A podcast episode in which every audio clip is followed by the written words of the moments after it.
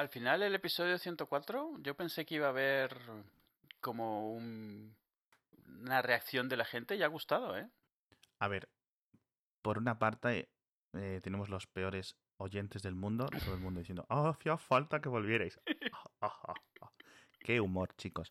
Ojalá el podcast se llamara, yo qué sé, Hitler no...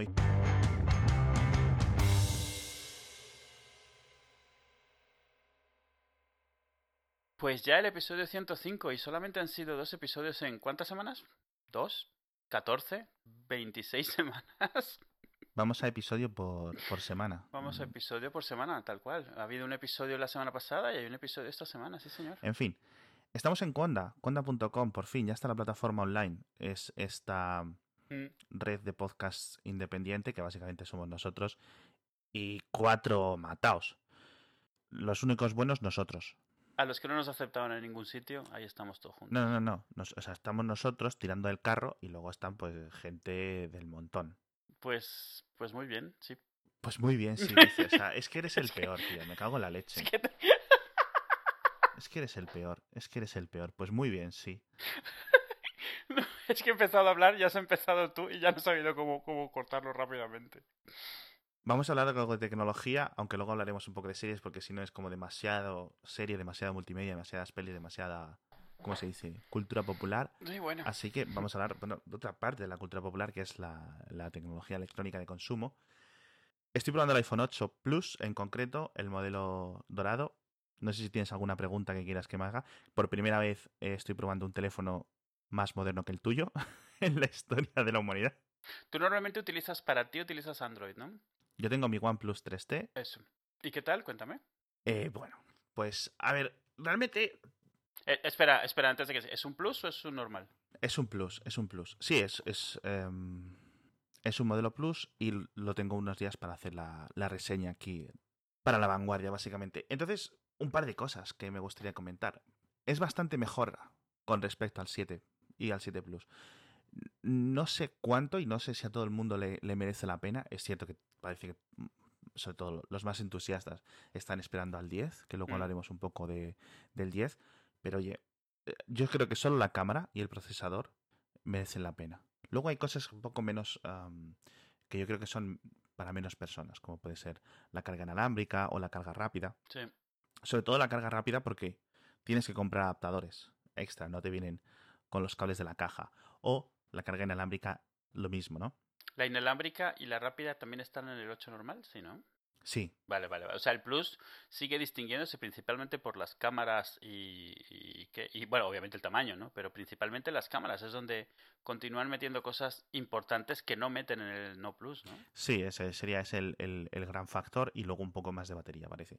Que por cierto, hablando de batería, parece ser que estos son los, los iPhone que mucha mejor batería tienen, comparado a nivel de Mm. horas de batería comparadas con, con modelos anteriores. El hecho de que el, el A11 Bionic sea muy superior a nivel de rendimiento, Ujú. pero a nivel de, ¿cómo se puede decir? ¿De efectividad? ¿De eficiencia? De eficiencia, perdón, madre mía. Exacto. Y bueno, en fin, eh, lo estoy probando estos días, a ver si pongo, publico rápido una, una reseña, así más o menos a fondo. Y poco más. Quería hablar una cosa contigo del 10. Está Mm. siendo muy. porque mm, está siendo como muy. ¿Cómo voy a decirlo? Controvertido. Que muy polémico, sí. Muy pole- mm, polémico. Yo no diría polémico, pero controvertido sí, en el sentido de que. Es que polémico puede ser. No es por entrar en una guerra de adjetivos contigo, pero bueno, sí. ¿Cómo le llamas tú? ¿Le llamas el notch? ¿Le llamas el flequillo? ¿Le llamas las Eh, orejas? ¿Cómo le mm, llamas? Creo que cuando lo, he- lo que pasa es que me gusta la idea de que sea una monoceja, como la de Ajá. Blas, Epi Blas, Blas. O sea, que tenía una sola ceja, así me parece una ceja. Sí. La gente lo ve como la pantalla que se extiende, yo lo veo como que la pantalla a la que se le quita una parte. Tiene una ceja ahí en medio. Claro. Ahí es depende cómo lo veas. Tú lo puedes ver unas orejas, Sí, que creo que es la terminología que usa Apple internamente, sí, sí, sí. O lo puedes ver como una cosa que entra hacia adentro y te quita un poco de pantalla. ¿Tú lo ves como que esto es una cosa que va a desaparecer? Yo creo que... A ver, lo primero es, eh, creo que Apple asumió que lo tenía que hacer en algún momento debido a tener un conflicto entre querer hacer es una pantalla de borde a borde y los sensores que tenían que poner. Me parece que hicieron, o sea, decidieron ir por, la, por el camino en medio y hacer esto. O sea, porque todavía no tenía otra forma de hacerlo. Pero me parece que esto se va a volver una forma emblemática. A final de cuentas, como lo era antes el iPhone con el círculo abajo, que era el home button, que ya no va a, tenerlo. Yo no creo que lo vayan a quitar pronto. No, yo creo que tampoco. Yo creo que se volverá un poco la imagen representativa del iPhone, porque si no, cada vez acabas más con un rectángulo genérico sí. y, y no quieres. Entonces, realmente esto es algo que una vez que la gente se acostumbre, o sea, simplemente, o sea, porque acostumbrarse, a ver, hay mucha polémica, hay mucha, ah, se nos viene el mundo abajo. Realmente una vez que te acostumbras, pues simplemente es una sección de pantalla que a veces usas y a veces no, y las aplicaciones se diseñarán de acuerdo a eso y, aprenderás a vivir con ello. Claro. No hay mayor cosa. No es tanto no creo que tanto como que se use, sino como que se ilumine o no. Quiere decir, las aplicaciones nunca pueden. Sí, a eso me refiero. O sea, cuando me refiero a que se use o no es que, pues en algunos sitios verás la hora y la batería, alguna aplicación a lo mejor lo utilizará en modo apaisado, los vídeos simplemente pondrán esa sección en negro, con lo cual la ceja se verá hacia arriba y hacia abajo como una barra realmente y se verá igual que hoy en día un área que no puedes utilizar de la pantalla de forma normal. Yo creo que la gente lo que le está es chocando el cambio y, sobre todo ves cómo exageran las situaciones en las cuales se nota más, pero en parte porque sí que es un cambio, sí que es una cosa diferente y, sobre todo es, para mucha gente es un cambio que lo ven como innecesario, como qué necesidad había de complicar la vida, yo que sé, a diseñadores, a programadores, por algo que realmente no tiene ninguna funcionalidad real. Y es cierto, lo que sí yo no creo que nadie dude es que eso no está ahí porque Apple piense que es la mejor forma de hacer una pantalla. Pienso que es un compromiso entre dos alternativas que eran mutuamente excluyentes y que simplemente por uso se irá volviendo lo normal. Al contrario, por ejemplo, las esquinas redondeadas, que sí pienso que es una decisión 100% diseño de Apple a sabiendas y con toda la intención. Sí, yo creo que eso es una cosa que se está tratando mucho menos de hablar eh, comparado con el notch porque no es tan llamativo, pero lo de las esquinas redondeadas que al final son dos que afectan más, que son las inferiores, y dos que afectan menos porque están dentro de este notch, con lo cual todo el, agravio que puedan hacer a nivel de, interfaz, ¿no? Está escondido, está asociado al notch, a este flequillo, pero yo creo que las esquinas de abajo, eh, la gente dice, es que así no se puede ver una película. Bueno, tampoco estábamos hablando de eh, de vídeo vertical y de muchas cosas y ahora estamos todo el mundo haciendo vídeo vertical constantemente.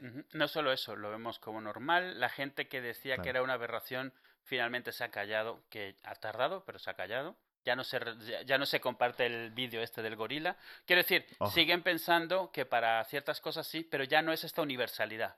Ya no es este blanco o negro. Ya entienden pues, que hay un montón de cosas que funcionan mejor en vídeo vertical. Exacto. Y sí, significa que nunca se va a ver bien cuando lo veas en una pantalla horizontal, pero a veces esto no es un problema, con lo cual finalmente lo han comprendido. Pero algo gracioso que estamos viendo con lo de las esquinas redondeadas e incluso con la ceja es que la gente está creando todos estos escenarios que no existen en la vida real. Por ejemplo, la gente dice, es que el vídeo no se ve. El vídeo se ve con las esquinas cuadradas, porque lo que hace el iPhone es simplemente cortar en el en el rectángulo más grande que puede hacer. Con lo cual no incluye ni, la, ni el notch, ni las cejas, ni las orejas, ni incluye las esquinas redondeadas del otro extremo. Si maximizas el vídeo, claro. sí, si maximizas el vídeo se va a todo lo que pueda. Pero eso es algo que hoy en día también recorta el vídeo. Si tú estás maximizando el vídeo significa que no te importa mucho perder información del vídeo, perder escena, porque hoy en día eso es un crop muy grande. O sea, eso sí, ahora ya no se ve cuadrado cuando está maximizado, con lo cual si es un tema de, ahí sí que lo admito, si es un tema un poco de, de, de, de, control y de obsesión compulsiva, claro, ahí te va a rayar mucho, porque lo maximizas y de repente ya no hay, ya está lo más grande posible, pero ahora ya no está cuadrado, y a lo mejor eso te raya todavía más, pero eso ya es un tema más psicológico que, que, que un problema real. Sí que creo que muchos diseñadores o desarrolladores pues van a tener que inventar nuevas formas de lidiar con las cejas estas, ya sea ignorando que existen o creando alguna forma de controlarlas. He visto en varios sitios donde ponen ahí un control o ponen ahí botones para cuando lo usas apaisado, cosas así. Yo creo que la gente, pues al final encontrará cómo usarlo y es un diferenciador muy grande para Apple en una dirección de diseño en la cual cada vez los móviles estaban pareciendo más, pues ha buscado una forma de poder diferenciarse aún así yendo de, borde a borde de la pantalla, aún así eh, haciendo, quitando los botones físicos, que era un, gran problema que yo siempre dije con el home button. El home button es muy emblemático. Si lo quitas, vale, estás yendo hacia el futuro y te quitando, pero estás sacrificando algo que te representa mucho. Y entonces, esto, esto, estoy seguro que esto va a ser el nuevo, la iconografía de, de la- del iPhone por un buen tiempo. Sí.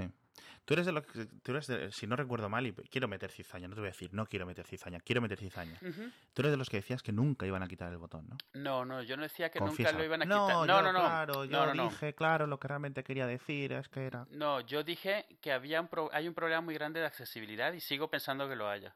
Eso significa que para mí que lo quiten no me afecta directamente. Pero conozco mucha gente a quien el, el, el botón físico, físico, el, incluso el último, el del 7, el del 8, Sí, le, le ayuda mucho. O sea, gente sobre todo ciega. Que, Sí. que es capaz de utilizar el teléfono en un bolsillo del- de, la, de la chaqueta. O sea, y no Sí. era solo el home button. El home button permite ciertas cosas y el Touch ID también permite ciertas cosas. La desaparición de las dos cosas juntas para mí causaba un problema de usabilidad muy grande. De usabilidad no, perdona, de accesibilidad. sí. Por un lado, si tienes movilidad reducida es una tontería, pero lo de estar teniendo que levantar el teléfono para que te vea la cara para desbloquear es una jodienda. Si eres ciego, tener que estar levantando el teléfono para que te vea a ti cuando tú no le puedes saber es un poco, ¿cómo decirlo? No queda bien. Antes Ya. podías usarlo 100% con las dos manos dentro de una chaqueta y no había ningún problema. Ahora ya no, lo tienes que sacar y lo tienes que ver. Y siendo ciego, tú nunca sabes quién te está viendo utilizar un iPhone, lo que sea. Y a lo mejor hay veces que no lo sacarías, no lo quieres sacar. Y es. No, Parece una tontería, pero es una ventaja que existía que desaparece. tienes toda la razón, sí. Y, y estoy seguro, porque Apple, a ver, la razón por la que yo decía que era un problema grande es porque Apple, todo se ha dicho, siempre ha puesto mucha importancia en los temas de accesibilidad. Y estoy seguro que mientras no lo resuelvan, habrá un teléfono con, con botón físico. Porque a lo mejor al final lo que termina diciendo, este teléfono no lo puede resolver, pero seguimos teniendo el otro y sigue estando ahí. Igual que está el iPhone SE ahora, y a lo mejor se queda el iPhone SE, porque ya no es tanto problema el de, el de tamaño. Ya. Y mi otra cosa era que para mí el botón físico siempre ha sido un tema emblemático, es algo que siempre dije, era icónico del iPhone y era lo que le distinguía de muchos otros. Realmente lo que han hecho es reemplazar una- un icónico por otro icónico, o sea, una, un- una imagen memorable por otra imagen memorable, incluso una bastante más memorable ahora, porque la de antes realmente nada impedía que alguien lo imitase y, lo que hacían los otros, los otros fabricantes era hacer un home button pero estirado, cuadrado, rectangular, cosas así. Y lo que, lo que, o sea, imitar ahora las cejas sí sería algo que nadie haría. O sea, me imagino yo que nadie que intentase copiar el iPhone copiaría, copiaría el notch, porque es como... No, parece ser que nadie de momento está haciendo, está haciendo eso, ni parece que haya planes para hacer eso. Porque además no tiene mucho sentido, porque es como adoptar un, o sea, una imagen que realmente es una limitación, porque Apple está tratando de convertir esta limitación en una ventaja, no en una ventaja, en una distinción visual. En fin, no estás de todas formas. Tú ahora tienes un 7, Sí, ah, no un 7 Plus. no, yo tengo ahora un 7, yo jamás tendría un plus, o sea, mientras pueda evitarlo. De hecho, Ya. honestamente, yo podría tener un SE tranquilamente. Me sigue gustando más ese diseño, Sí, el, el, el diseño este cuadrado con el metal alrededor, sí. muchísimo más que el diseño del 678, que es el mismo así redondeado y tal. Pero en la empresa me dan un 7, bueno, tengo un 7. Y si el SE tuviese la potencia del 7, pues tal vez también me preocuparía más. Pero Sí. Sí, aparte ganas un poquito más de pantalla, que tampoco es tanta. el otro día yo compartía, para mí un teléfono ideal hoy sería, para mí, de nuevo, porque yo no tengo estos problemas de accesibilidad, tipo el 10, pero en el, la forma y el tamaño de un SE, para mí sería ideal. Uf. O sea- para mí, porque a mí me gustan los teléfonos pequeños, no tengo ningún problema ni de visibilidad, ni de, ni de, ¿cómo dirías?, de agilidad para manejarlo. Y al hecho de que fuese de, de borde a borde de pantalla, cualquier problema de pantalla pequeña está un poco resuelto, con lo cual te digo, para mí, Claro. para mí estaría cubierto. Claro, no, entrando en rumorología, en principio, en principio, para 2018 se viene tanto una versión, vamos a decir, Plus del 10, Ujú, según lo que se supone que son los paneles que, que Apple ha pedido a Samsung, que ya digo, estos son fuentes que pueden venir o no venir, o sea, Sí. pueden ser reales o no. Sería una pantalla como de 6,4 pulgadas, creo que decían, o de 6,3 pulgadas. De nuevo, en este formato mucho más estirado, mucho más aplatanado. Sí, Pero lo que tú dices, pues tiene mucho sentido. Es decir, en, en- en- el tamaño de 4 pulgadas, pues meter a lo mejor 4,7 o incluso 5 en ese estilo más aplatanado. Parece que van a renovar el, el iPhone SE. sí. No sé si de nuevo para primavera o algo así, pero yo qué sé, es que también son de nuevo que van como con menos interés. A ver, está claro, sí, y es eso. Y también por eso los rumores los cubren poco, porque son teléfonos con poco interés en general. Son teléfonos, para bien o para mal, que se están volviendo de nicho. Menos, mucha menos gente quiere teléfonos pequeños. O sea, me parece a mí que ellos han encontrado el tamaño ideal en el del 8 Y eso, el Plus es para los que lo quieren más grande, el S es para los que lo quieren más pequeño. El S, el Plus tiene que justificar la diferencia de precio también teniendo más hardware, también tiene más espacio para tenerlo. Pero me parece que el core, a lo mejor me equivoco, pero me parece que el core de iPhone, eh, de Apple, es el iPhone de tamaño, el del medio, digamos, de los tres Sí, tamaños. el, el iPhone normal, el, que, el iPhone que no tiene apellido, sigue siendo el producto más vendido. Sí, sí. Que esto es una... Bueno, pero con el 7 Plus, con los modelos de 7 Plus, se estaba igualando la cosa. Ah, O sea, empezó siendo como muy fuerte en el modelo del 6, es decir, que el 6 vendía mucho más que el 6 Plus. Con el 6S, el 6S Plus se fue empezando a igualar, pero con el 7 parece que la cosa estaba más o menos igualada. No te puedo dar cifras, pero vamos, básicamente no es dos iPhone 7 por cada iPhone 7 Plus vendidos, ¿vale? Es- está mucho más cercano. Veremos con el 8, veremos con el 8 por dónde van las cosas. Mm. ¿Tienes algún interés en comprarte el X? Ninguno, ¿no? El 10. Eh, por el momento no, me interesa ver por dónde van a tirar, pero no particularmente, pues yo estoy muy contento con mi Touch ID y con... eh, y con el Exacto, 7. exacto. El otro día yo leía, ¿quién se va a comprar el iPhone 8 Plus existiendo el iPhone 10? Yo. Pues exacto, yo creo que muchísima gente. O sea, es que, quiero decir, para mí el saltar a 256 gigas, por ejemplo, Ujú, me vale mucho más. Claro. O el, el saltar a 128 gigas, eh, eh, perdón, son de 64 y, dos- y de 256 solo. Prefiero ahorrar el dinero, ¿vale? Que sí, que el- los animojis van a molar, que las cámaras del iPhone 10, las dos de atrás tienen son superiores a las del iPhone 8 Plus, Sí, tienen los dos el OIS, etcétera. Las cámaras frontales tienen modo retrato en modo frontal, eso es muy importante. La pantalla OLED es mejor. Los interfaces, eh, parece que iOS 11 empieza a estar más adaptado, más centrado en este estilo, ¿no? Sí. Todo esto son un montón de valores muy buenos, pero aún así, aún así, el iPhone 8 Plus tiene una pantalla más grande, se puede aprovechar de forma mejor, tiene el Touch ID, que para mí sigue valiendo mucho, Sí. y para mí me vale más el 8 Plus, sin haber probado el 10 aún, pero quiero decir, sin, des- sin quitarle mérito al 10, que me parece un teléfono que sin probarlo y a un mes de que salga, Sí, sí, sí, sí. lo que hemos visto me parece todo impresionante. Pero, de nuevo, es que no es para mí. De la misma forma que pare- parece impresionante, como te puedo decir, el Galaxy S8. Claro. Y aún así, ya Ujú. digo, no es para mí. Sí, sí, sí, totalmente de acuerdo. La gente es en plan, no, es que todo el mundo nos- estamos esperando al 10. Mm, Vamos a echarnos un poco atrás, ¿vale? Twitter siendo Twitter, Twitter no es el mundo. Mm, Aquí estos somos cuatro gatos. Y luego vamos a ver muchos que se han estado esperando al 10 a ver si llegan las navidades y han podido comprar unidad. Espero que todo el mundo pueda tener, digamos, su regalo y tal, pero aún así, ya digo, se te empiezan a poner en precios a 1.400 euros. Bueno, es un salto.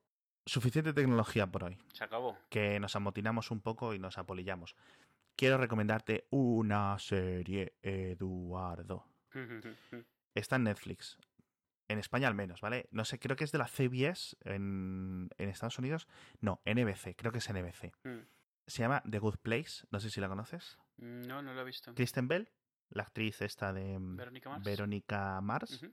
No es spoiler, ¿vale, chavales? Es literalmente primera escena.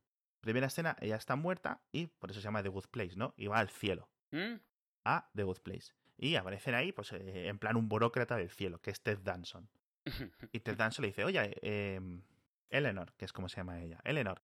Bueno, y le empieza a explicar un poco, pues, cómo va, eh, en lo que va a consistir su existencia eterna, ¿no? Y es una, y es una comedia. Empieza a enredarse un poco la cosa, así con cosas un poco curiosas. Y, oye, se ve muy bien, se son episodios cortitos, creo que además la primera temporada son como 12 episodios. Y está creada por gente que viene de Parks and Recreation, Mm, de The Office, eh, etcétera. Entonces, con lo cual tiene un poco de. Creo que viene gente también de Unbreakable, Kimmy Ujú. Smith, con lo cual tiene un feeling concreto, ¿vale? Pero la serie transcurre en el más allá, no es de Sí, que tiene una 100%. misión en la Tierra y No, vuelve y tal. Exacto. Vale, vale. 100%. 100% es allí, en ese, digamos, es como. Es idílico, es como el mundo de los Teletubbies, por decirlo así. Tiene, Es un buen sitio. es- Claro, o sea, todo tiene como una imagen, todo tiene como colores pastel, eh, la fotografía es muy concreta. Ujú. Entonces y está guay, está guay, está guay porque tiene un montón de cosas como metafísicas, etcétera, ¿no? De comportamiento, etcétera, de, de- el significado de las cosas, etcétera. A mí me ha gustado y te la recomiendo que la veas y bueno, y a todo el mundo yo creo que, que puede ser. No he visto nada de The Orville aún, con lo cual no te puedo comentar Buah. nada. Me has, Mm. me has dicho que van por el cuarto. Sí, van por ¿Qué el episodio? cuarto y bien, además la crítica en Twitter, o sea, la crítica me refiero, la gente que lo ve, le está gustando, te digo, una vez cambiando el chip, una vez entendiendo que no es padre de familia en el espacio, eh, sino es una serie como Star Trek con de vez en cuando alguna, alguna broma. O sea, imagínate la gente de Star Trek, pero en un tono mucho más informal. O sea, no tan serios y tan estirados, pero el resto es exactamente igual. Eso sí, el otro día me lo comentó alguien en Twitter y se me, se me pasó comentarlo en el episodio. La música es preciosa, se han pillado un orquestón y la música es, o sea, como de lo mejorcito de Star Trek, la verdad.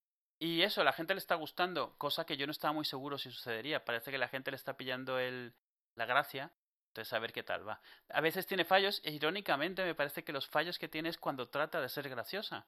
Cuando no lo intenta ser, es bastante buena. Cuando intenta ser graciosa, a veces se siente un poco forzado, un poco como que le requieren por contrato que tiene que meter mm, tres chistes cada media hora, no lo sé. Entonces son las partes en las que flojea un poco, pero del resto está bastante bien. Y la calidad de la producción, creo que cada episodio de Orville cuesta más caro que cada temporada de, The Next Generation, honestamente. Sí, es, pues, pues posiblemente, la verdad, sobre todo si es la primera. No he visto nada de Discovery más, creo que ha salido el tercero, el tercer episodio hoy, no lo he visto. Sí, hoy tengo un montón de episodios que no puedo ver porque alguien me tiene distraído. y, y, poco más. Lo que sí he visto es una castaña de serie pilonga. y solo la he visto, ojo, y solo la he visto, me he comido la primera temporada entera. Y final, porque la han cancelado, por en honor a la película, que es The Mist, basada en la obra de Stephen King homónima. Mm. la película es mejor que el libro, creo que era la es una de las cosas de Frank Darabont, la película además.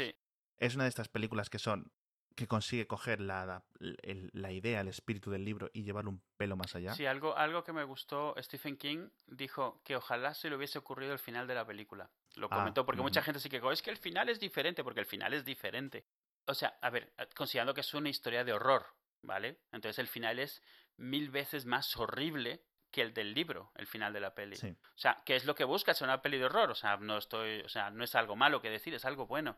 Yo es que no sé por qué he perdido el tiempo viéndola, porque ya los últimos dos episodios eran plan, mira, ya me he visto suficientes como para encima no acabar de ver por dónde tira. Y me la vi en plan que cuando veía una escena un poco de... la saltaba. Y dije, ya está. Es la única forma que he encontrado para intentar acabarla. Recomiéndame una serie, anda. Pues nosotros hemos visto aquí entera Outlander. Outlander, que yo pensé que no me iba a gustar, porque parecía una serie como romántica y tal, que no, tengo nada en contra de las series románticas, pero no es lo que yo elijo ver. Pero está bastante bien, está muy bien montada y, y, me puse a leer sobre la, la, autora, la autora de las novelas en las cuales está basada la serie, y es gracioso, ella realmente escribió una novela de ciencia ficción. Lo que pasa es que hay mucho romance en esa novela de ciencia ficción y eh, ella comentaba que al final decidió abrazar esa parte del romance y entonces la ciencia ficción está ahí un poco ahí como hilo conductor de lo que sucede. La serie trata, de nuevo, igual que has dicho tú, no son spoilers, esto es el, piloto y esto es la descripción que te sale cuando la quieres ver en cualquier sitio de streaming. Es una chica en los años 40, durante la Segunda Guerra Mundial, que eh, se va con el marido, que es un, eh, es un historiador, se van a Escocia a investigar temas sobre los tipo Stonehenge, estas esculturas de piedra antiguas y eso, y ella de repente se transporta 300 años hacia el pasado, a 1740. Exactamente el mismo año, pero 300 años antes. Y entonces ella empieza o sea, no sabe cómo ha llegado ahí y no sabe cómo volverá, con lo cual empieza a hacer su vida allí. Entonces es un poco como estas novelas y estas historias típicas de un americano en la corte del rey Arturo, cosas así. O sea, es alguien desplazado de su tiempo, pero además es una, es una mujer en una época en la cual las mujeres no pintaban absolutamente nada, en medio de una revolución escocesa. Que la historia, además, lo chulo que tiene es que es históricamente bastante fiel, o sea, toma situaciones reales y es, es una historia que nosotros aquí tampoco estamos muy familiarizados con ella, entonces es interesante incluso desde ese punto de vista. Sí.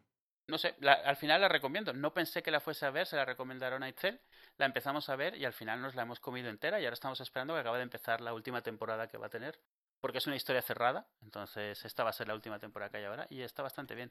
Algo que me llamó la atención es que la, la, la autora, la escritora, cuando la estaba vendiendo su, a su editor, le insistía que era una historia de ciencia ficción. Y el editor le insistía que no, que era una historia de romance. Y ella dice que al fin, estaba empezando ya a mosquearse hasta que le dijo, no, es que si yo la vendo como una historia de ciencia ficción, lo más que me van a pedir es una tirada de 50.000 ejemplares. Pero si la vendo como una historia de romance, me van a pedir una, una, tirada de 500.000 ejemplares. Porque las historias de romance se compran mucho más en las librerías y se venden mucho más por el solo hecho de estar en esa sección. Con lo cual, automáticamente, si, optaban por ese camino, ya estando escrita la novela, automáticamente el potencial de venta se, se, multiplicaba por 10. Y sigue siendo una historia de viaje en el tiempo y una novela histórica, entre comillas, que al estar clasificada como una, un romance, no solo vendió muchísimo más, sino que se volvió bestseller, con lo cual le hicieron una serie de televisión bastante de bastante alto presupuesto y de bastante perfil, de perfil bastante alto. No está mal, ¿eh? Y sobre todo me parece que es una buena serie para ver, porque lo malo de muchas de estas series que vemos nosotros es que a veces no las puedes ver en pareja, lo cual es una putada. Esta yo creo que sí y está bastante bien. Yo te voy a decir una cosa, creo que no me has convencido, ¿eh? Creo que no la voy a ver. Y la chica es muy buena actriz. Y la mitad de la serie la están hablando en escocés antiguo, que te tienen que poner subtítulos, pues no te enteras de absolutamente nada de lo que están diciendo. No, claro. Eso, ¿sabes qué pasa? Una serie que he visto que, y que ya acabamos esto.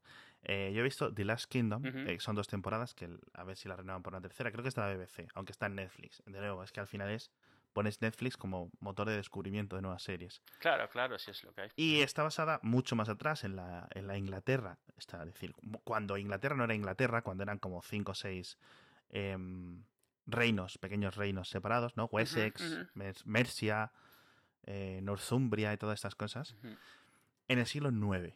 Es decir, eso se acaba de cristianizar más o menos en masa. Y están llegando, pues eso, eh, llegaron un par de siglos los daneses, los vikingos, llegando por, digamos, la costa oeste y haciendo ahí sus cosas, ¿no? Que estuvieron un tiempo asentados, etcétera. Antes de que llegaran los bretones y todo eso, creo recordar. Bueno, el caso está muy guay, está bastante bien. De nuevo, inglés bastante antiguo, está chula, la historia es básicamente Juego de Tronos a nivel los Juegos de Tronos, pero claro, no es un continente, es como solo un país, es como si Juego de Tronos estuviera limitado a, a Winterfell. A, una islita. Sí, no, a, a, la parte del norte, es decir, un, un, trocito. ¿Vale? Es decir, como si fuera un trocito. Y ahí tienes pues tus intrigas y tus cosas. Eh, mm con eso. No tienes ejércitos gigantes, los ejércitos son de 2.000 personas. No, no son ejércitos de 50.000 hombres a caballo, ¿no? Y cinco dragones y cosas así. No. Y hay magia, pero no hay magia. Es decir, hay cosas. Bueno, pues están unos que van como muy motivados con Dios y que Cristo es el verdadero. Cuando, te digo, era la Inglaterra aún católica. Bueno, la Inglaterra cristiana, porque el catolicismo era básicamente casi lo único que había. Y poco más. La verdad, bastante bien. Y la vi, ¿sabes por qué? Bueno, empecé a verla hace tiempo, pero seguí viéndola porque la recomendó José R. Martin, el, creador de Juego de Tronos. Dice, eh, de nuevo, deja de ver series, ponte a escribir. ¿Vale? ¿Sabes la que no te voy a recomendar? ¿Cuál no me vas a recomendar? Los Inhumanos. que ha empezado hoy, creo. No, hoy, bueno, no sé si hoy. Estos días. Sí. Eh, tú ves muchas series malas. Tú ves muchas series malas. pero nuestro amigo Enrique Sanz, que es del podcast este de Planeta Cuñado, ve muchas más series malas. Se ve todo. Se ve todo esto de Arrow, uh, Legends of Tomorrow, todas estas como de superhéroes de Chichinabo. No es Chichinabo, sino que, joder, que la serie eso es lo que es. Es decir, joder. ¿Qué quieres que te diga? bueno, pues siempre ha habido clases. Bueno, ya, ya a Enrique eh, le gustan estas series mucho. Y he dicho, y él no ha podido con esta. Con lo cual, imagínate lo mala que puede ser para que alguien que ve Legends of Tomorrow diga que algo es malo.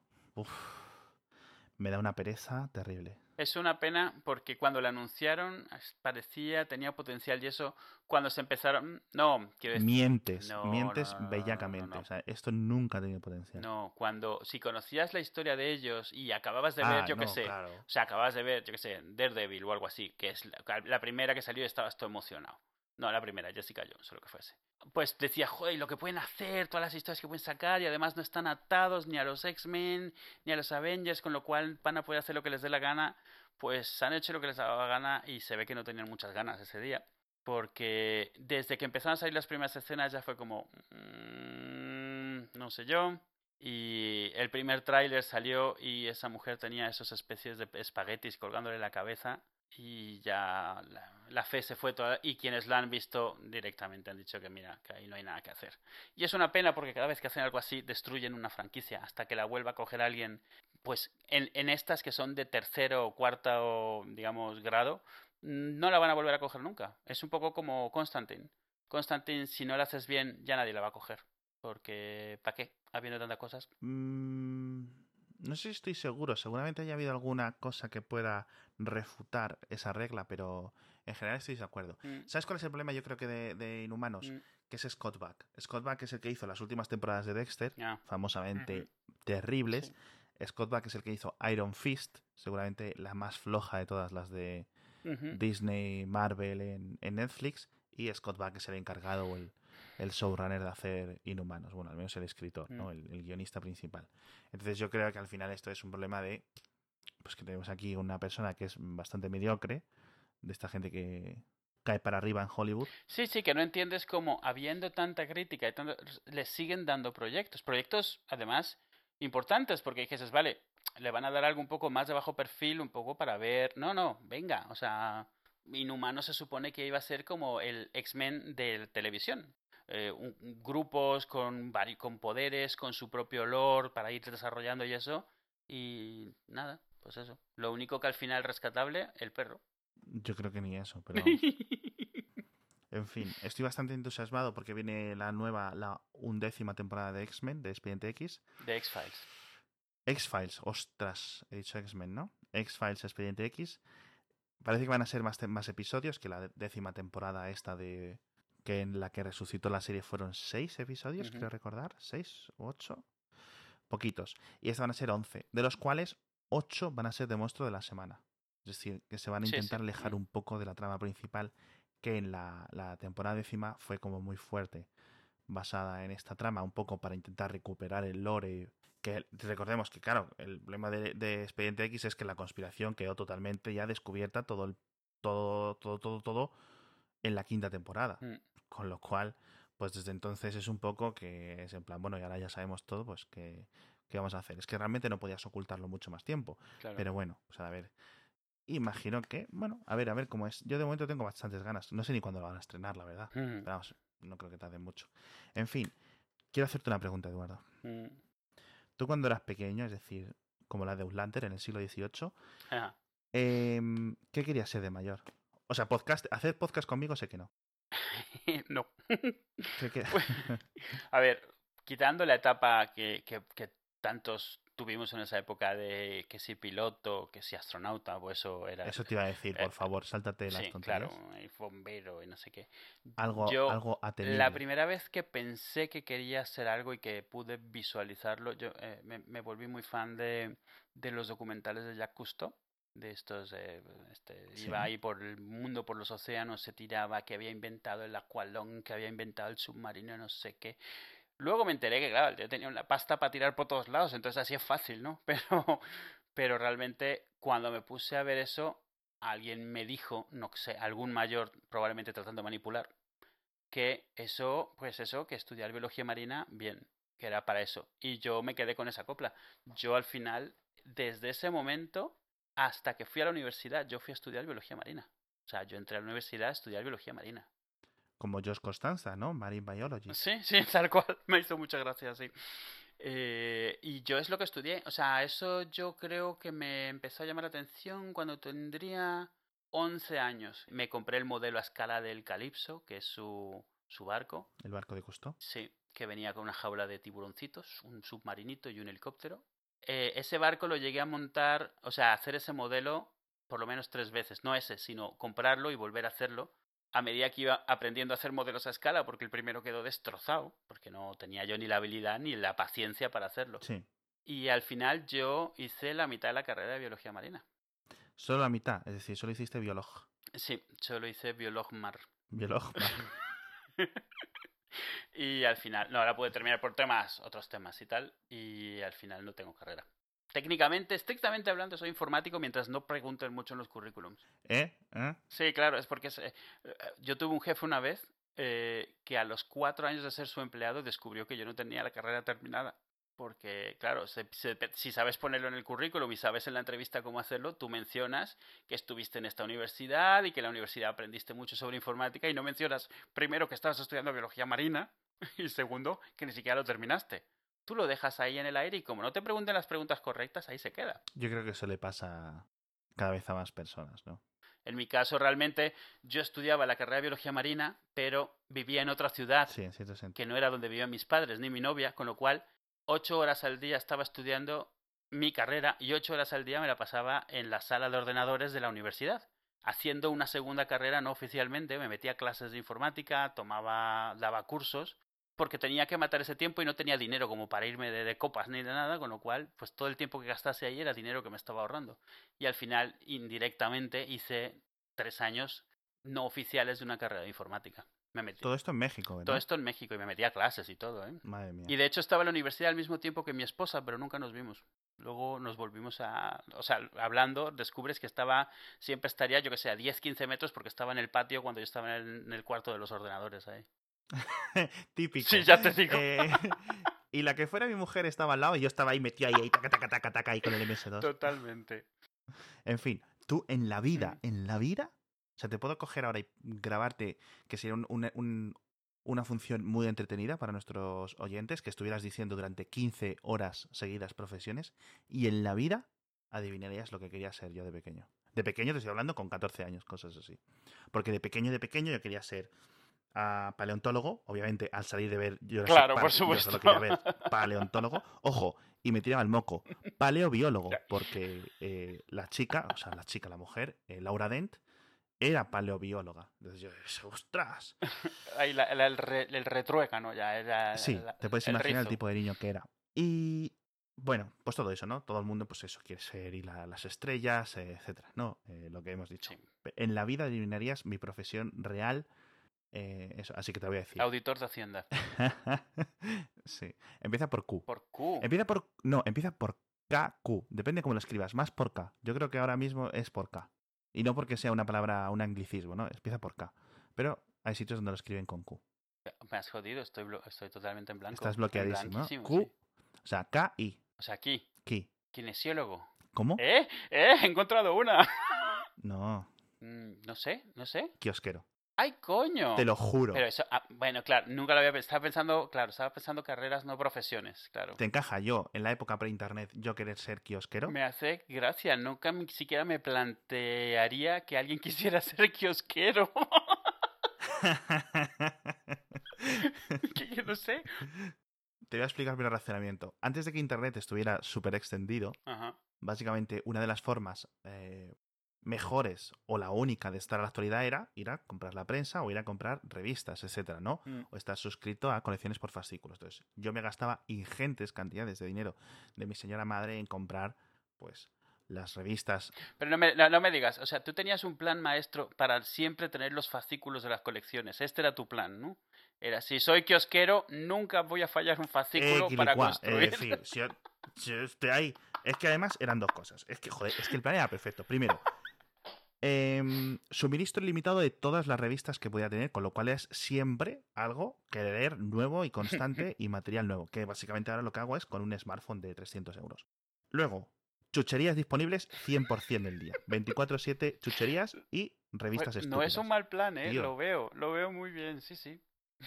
Y encima ahí a vender cromos a precios infladísimos. O sea, es que es un negocio, yo no sé cómo está en crisis, no lo entiendo. Pero, ¿tiene sentido o no tiene sentido? No, no, sí, sí. Vista la edad y con- tomándolo en cuenta, sí, sobre todo era pre-internet totalmente. Porque lo mejor es, no es kiosquero, es kiosquero a la puerta del colegio. Ese es el buen kiosquero, no el que está. Bueno, esto ha tomado un giro un poco pedófilo. ¡No! Pero bueno, hablando de biología marina, te voy a comentar una cosa que seguro que no sabes. Mm. ¿Sabes que hay un Mediterráneo 2? O sea, tú, eh, tú conoces el mar Mediterráneo. Sí, sí, me- algo me suena, sí. Tú naciste Nací ahí. sí. Pues hay un mar Mediterráneo Mm, y hay un mar Mediterráneo 2. ¿A que no lo sabías? Pero, pero así, o sea, oficialmente llamado así. Sí, no, como, el, como el- el, el mar. mar, ¿cómo se dice? Mar Mediterráneo americano se llama.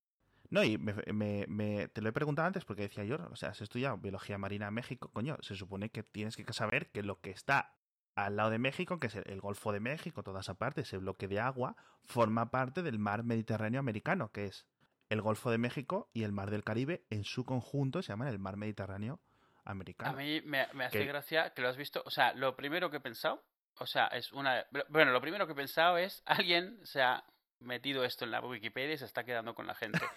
Es lo primero. Luego lo siguiente que he pensado es, bueno, a lo mejor es esto de que ahora se le llama así, igual que en algún Yo momento que- Europa y Asia se han empezado a llamar Eurasia, ¿sabes? O sea, que a lo mejor Yo- era simplemente sí. nomenclatura reciente. Sí, yo creo que es al revés. Yo creo que es nomenclatura Antigua. antigua. A ver, yo, yo he vivido, o sea, yo vivido en Venezuela y he vivido en México. Y en ninguno de los dos sitios he oído ni que a México a su golfo le llame parte de un mar Mediterráneo, ni que a Venezuela al Caribe le llame parte de un mar Mediterráneo. No, pero no es, es que nunca lo había escuchado, jamás. Con lo cual, es de estas cosas, como te decía antes, es como estas cosas como cuando descubres que hay gente para la cual hay más continentes de los que a ti te enseñaron en el colegio. Es como mm, tu universo un poco se rompe un poquito.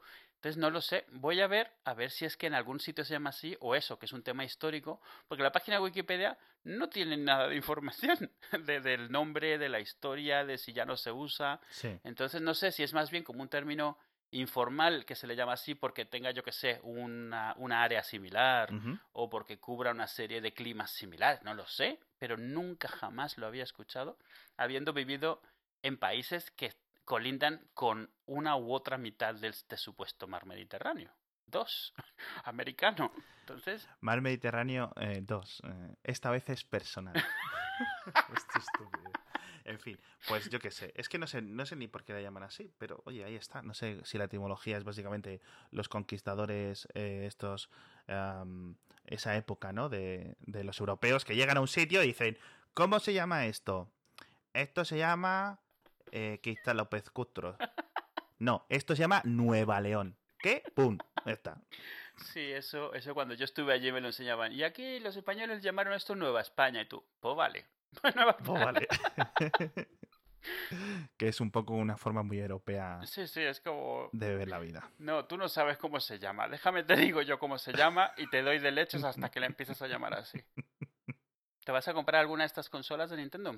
Yo- No voy a comprar nada de Nintendo. Switch? mm, No, tío, vamos a ver. Aquí hay un problema y se llama eh, tiempo. Claro. Yo por mí tendría la NES Classic, la Super NES Classic, la Switch, la Play 4, las PSVR. Tendría un montón de cosas. El problema es que no las voy a usar. De hecho, tenemos la Xbox One y está sin usar. La Xbox. Ah, la One, no la del 1. armario. La One, vale. la, la nueva. Entonces, pues, ¿qué quieres que te diga? Es que ni mujer ni yo tenemos tiempo. Entonces, que, o sea, que no es que no juguemos. Que no es que no juguemos. Porque yo, por ejemplo, estoy jugando mucho esta veces estos días al, al Clash Royale, el juego este de- del móvil. Mm, ¿Sabes? Y he hecho ahí dos minutos sueltos, otros dos minutos en otro lado, Mm. ahora diez minutos. ¿Sabes a lo que me refiero? Sí. Este tipo de, de- de actividad encaja más en, en los huecos libres que tengo yo en mi vida. Lo que no tengo es, seguramente si tuviese tiempo, ¿vale? Es decir, realmente no es tiempo, porque ahora, por ejemplo, pues podría estar jugando a la consola, pero prefiero estar grabando. Claro. O en vez de estar jugando a la consola, prefiero estar programando alguna tontería. O en vez de estar grabando, prefiero escribirlo de mañana, ¿no? O, o- adelantar temas del trabajo.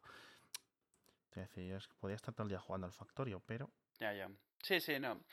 Sí, te entiendo. Sí es el mismo problema. O sea, a mí me, me ha dicho, me ha dicho Itzel que si quiero para Navidades la Switch y tal. Y yo realmente es que yo mismo no la he, no la he querido comprar porque sé que me va a frustrar mucho más no poder dedicar. O sea, te dicen, no, no, es que el Zelda tiene por lo menos 200 horas de juego. Yo digo, 200, ¿de dónde saco yo 50 horas de juego? Pues es que no es eso, es que es- eso te lo venden como si fuera algo bueno y es, es como es peor. Sí, es como esta presión, no, es que yo no me- es como si te dicen, este libro está genial, y te enseñan un libro que son como, como, como, yo qué sé, 4.500 páginas, y dices, pues a lo mejor sí, pero es que quiero terminarlo antes de morir y tengo otras cosas que hacer. Y es una lástima, porque sí, o sea, antes, claro, tenías todo el tiempo del mundo, pero es que ahora, al final, ¿qué te queda en el día? ¿Dos horas que puedes dedicar a lo que tú quieras? Claro, Como mucho, y eso durmiéndote tarde. claro.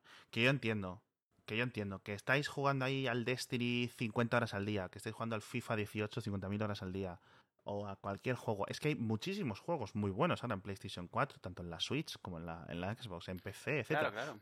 Y a ver, en el fondo puedes coger y decir, bueno, no veo series. Bueno, es que me gusta ver series también. Y es algo que además puedo hacer con más gente, que ese es el otro problema en los videojuegos.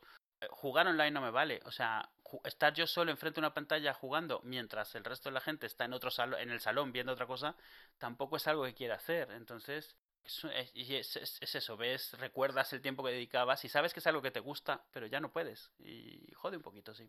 Me pregunto si nuestra generación será la primera de nuestra, la mía, que es dos después, dos antes que la tuya.